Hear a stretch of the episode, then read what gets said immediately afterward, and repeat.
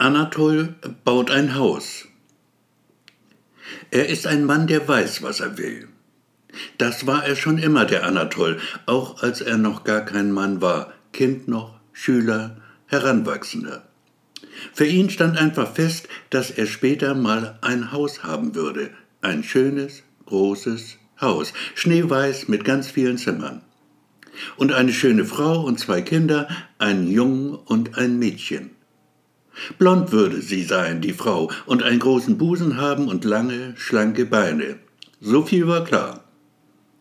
Auch die Namen der Kinder hatte er schon im Kopf. Clara sollte das Mädchen heißen, Kurt der Junge. Das waren schöne deutsche Namen.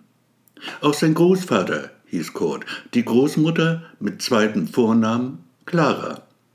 Es würden intelligente Kinder sein, natürlich, und sie würden aufwachsen im Haus ihres Vaters, in seinem Haus, das er selbst gebaut hatte mit eigenen Händen, für sich und seine Familie.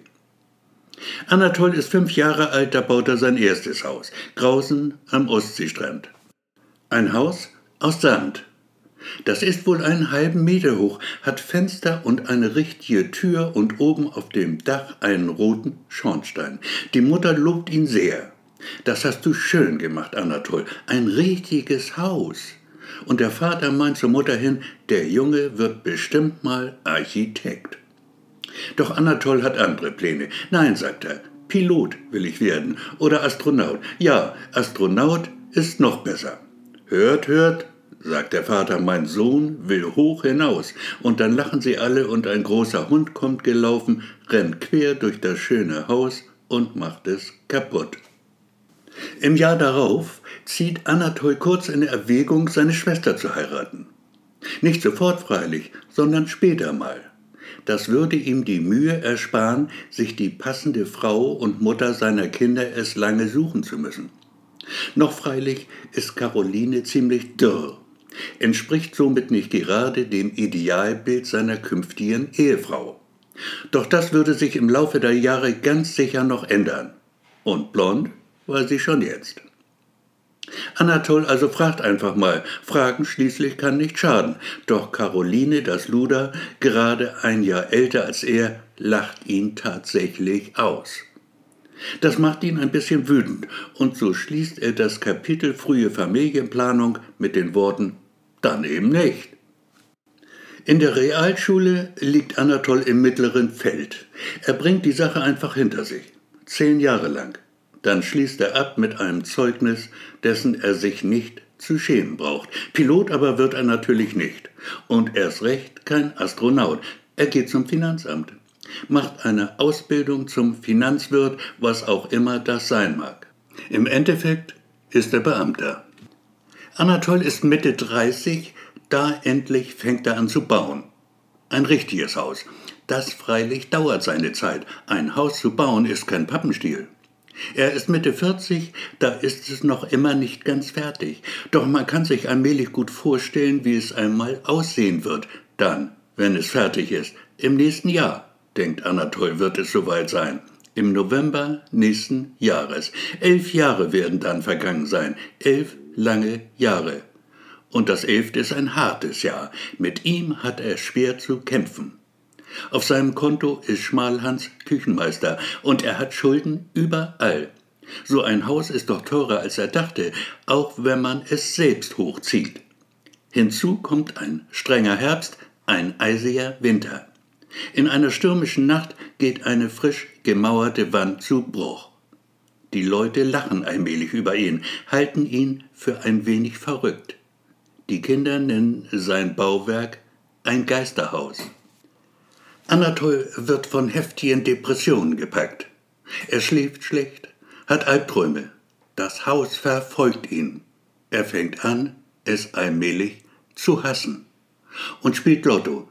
Die Hoffnung all derer, die am Ende sind. Viel Geld gibt er dafür zwar nicht aus, doch selbst wenig ist zu viel in seiner Lage. Die wird besser dadurch ganz gewiss nicht. Irgendwann dreht Anatol dann endgültig durch. Tief in der Nacht verschafft er sich Zugang zu einer nahen Großbaustelle, setzt sich hinter das Lenkrad eines gewaltigen Bulldozers und startet den Motor. Das knallgelbe Monstrum mit der riesigen Schaufel vorn dran durchbricht den rot gestreiften Absperrbalken wie ein Streichholz. Ein leichtes Knacken nur gibt es dabei. Es geht unter im Geräusch des Motors.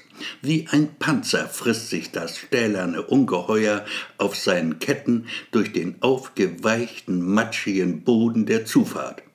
Es hat geregnet gestern. Es regnet auch jetzt wieder. Es schüttet nur so. Anatol ist nicht mehr ganz nüchtern.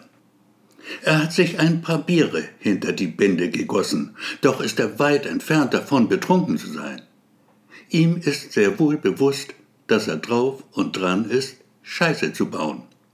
Doch dasselbe hätte er auch ohne die Biere getan. Ihm ist halt danach. So oder so. Vorn links im Licht einer Straßenlaterne die Sparkasse, bei der er sein Konto hat. Das freilich ist so gut wie leer, obwohl der Monat gerade erst begonnen hat. Also wird er auch diesmal wieder überziehen müssen, bis absolut dann nichts mehr geht. Einen Kredit hat er schon laufen. Aufstocken liegt nicht drin. Er hat gebettelt und gefleht, doch Filialleiter Norbert Schulze blieb hart. Sie müssen das verstehen, meinte er mit jammervoller Miene. Es geht einfach nicht, beim besten Willen nicht. Anatol schaut auf die Uhr. Es ist halb drei. Links die Sparkasse. Er fährt vorbei. Fünf Kilometer noch. Dann hat er sein Ziel erreicht, das Haus, sein Haus, ein Teil seines Lebens grau statt wirklich schneeweiß, mit eingestürzter Mauer, leeren Fenstern, dahinter gähnende Leere. Ihm stehen Tränen in den Augen, als er aufs Gaspedal tritt.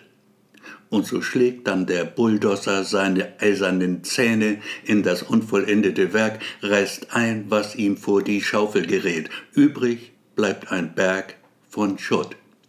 Und ein Nachbar, der sich erstaunt die Augen reibt. Das wär's dann also, sagt Anatol zu sich selbst. Dann wendet er das Kettending und lenkt es in Richtung zu Hause. Nicht ohne es schließlich noch dahin zurückzubringen, wo er es zuvor entliehen hatte. Auch das wäre also erledigt. Ordnung muss sein.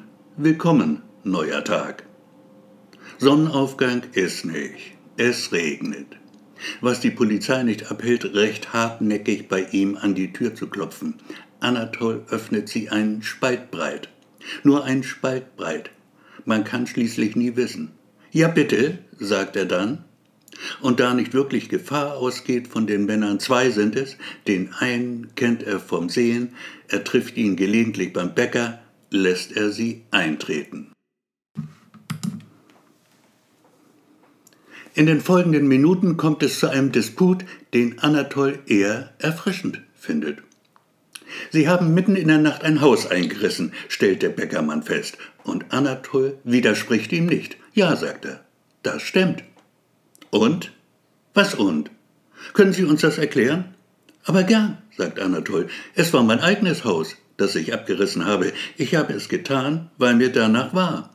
Es ist nicht strafbar, sein Haus abzureißen. Das ist wohl wahr, sagt der Bäckermann.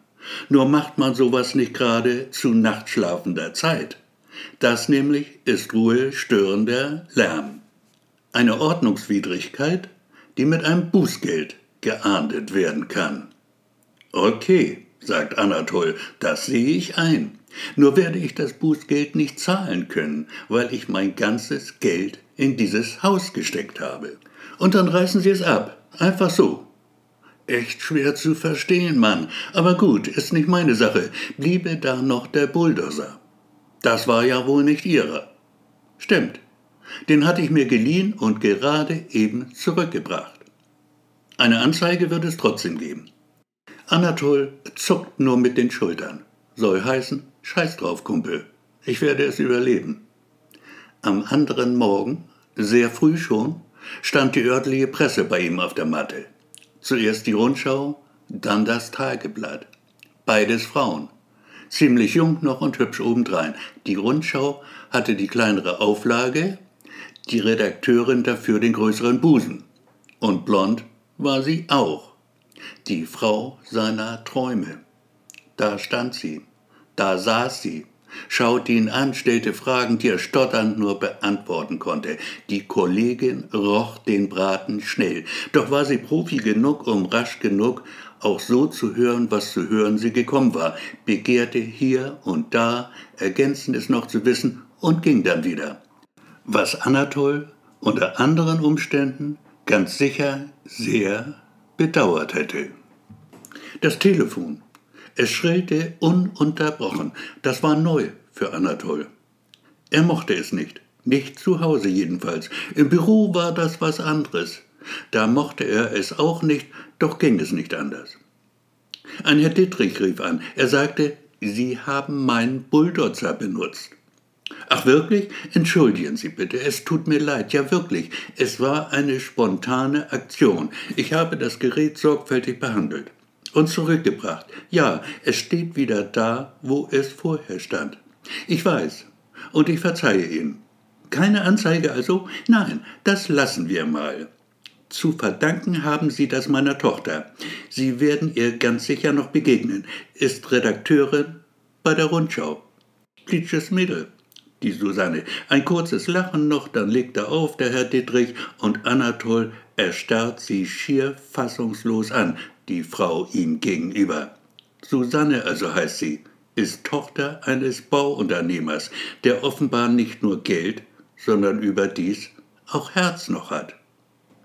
Danke, sagt er mit belegter Stimme und stellt dann eine ziemlich blöde Frage. Darf ich Sie küssen, Susanne?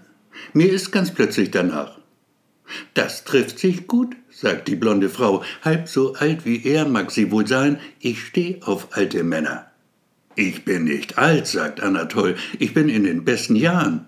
Okay, beste Jahre geht auch. Gerade eben noch. Küssen wir uns also. Erst Sie, dann ich. Ist das in Ordnung so? Aber ja, sagt Anatol, ihm ist ganz wackelig auf den Beinen, als er vorsichtig ihre Schultern packt und seine Lippen dann auf die ihren legt. Für den Anfang schon mal nicht schlecht, stellt Susanne fest. Geht aber besser. Pass auf, jetzt komm ich. Es ist der Kuss seines Lebens. Nie zuvor hat er ähnliches erlebt. Er spürt ihre Zunge, ihren Busen, diesen herrlichen, ihren ganzen Körper. Es ist, als wären sie eins mit einem Mal. Du darfst mich Susanne nennen, sagt sie schließlich, ein wenig außer Atem noch. Ich heiße Anatol, sagt Anatol. Da geht die Türklinge wieder. Du musst aufmachen, sagt Susanne. Muss ich wirklich? Ja, du musst. Ich würde aber lieber, ich weiß, Nachher vielleicht. Nur mach schon auf und nimm die Hand von meinem Busen, das macht keinen guten Eindruck. Drei Männer, zwei Frauen, das Fernsehen ist da. Freundlich, aber bestimmt bitten sie um Einlass, es gehe auch ganz schnell. Ein paar Möbel werden umgestellt, eine Vase geht zu Bruch, aber schnell geht es wirklich. Nach zwei Stunden schon ist man fertig mit dem Interview. Susanne hat inzwischen ein paar Fotos gemacht, fehlen jetzt nur noch die Außenaufnahmen, das Wichtigste überhaupt. Der Bulldotzer steht schon bereit. Bitte Platz zu nehmen, der Herr, sagt der Regisseur. Und jetzt ganz langsam Gas geben. Okay? Alles klar, sagt Anatol und fährt behutsam auf die Reste seines Traumhauses zu. Ein trauriger Trümmerhaufen nur noch, ihm kommen beinahe die Tränen. Perfekt, ruft der Regisseur. Das wär's, die Sache ist im Kasten. Als Anatol wieder festen Boden unter den Füßen hat, kommt Susanne auf ihn zu. Papa selbst hat den Bulldozzer hergefahren. Da kannst du dir echt was drauf einbilden. Ich glaube fast, er mag dich. Oh, sagt Anatol, das würde mich freuen. Und dann macht er etwas wirklich absolut total Verrücktes. Er fällt auf die Knie vor Susanne, schaut hoch zu ihr und sagt, ich frage dich jetzt, willst du? Natürlich will ich, erwidert sie ihm aber doch nicht hier und jetzt vor allen Leuten. Und dann lachen sie beide und küssen sich und auch das geht später über den Sender. Ein paar Wochen später schon geben Anatol und Susanne sich ganz offiziell das Jawort und Papa Dittrich lässt sich in Sachen Hochzeitsgeschenk wahrhaftig nicht lumpen. Ein Haus schenkt er ihnen, schneeweiß, mit ganz vielen Zimmern. Nur gebaut werden muss es noch. Ein paar Monate wird man dafür schon brauchen. Denn alles soll exakt genauso werden, wie Anatol es geplant hatte. Länger als acht Monate freilich darf es nicht dauern. Susanne ist schwanger.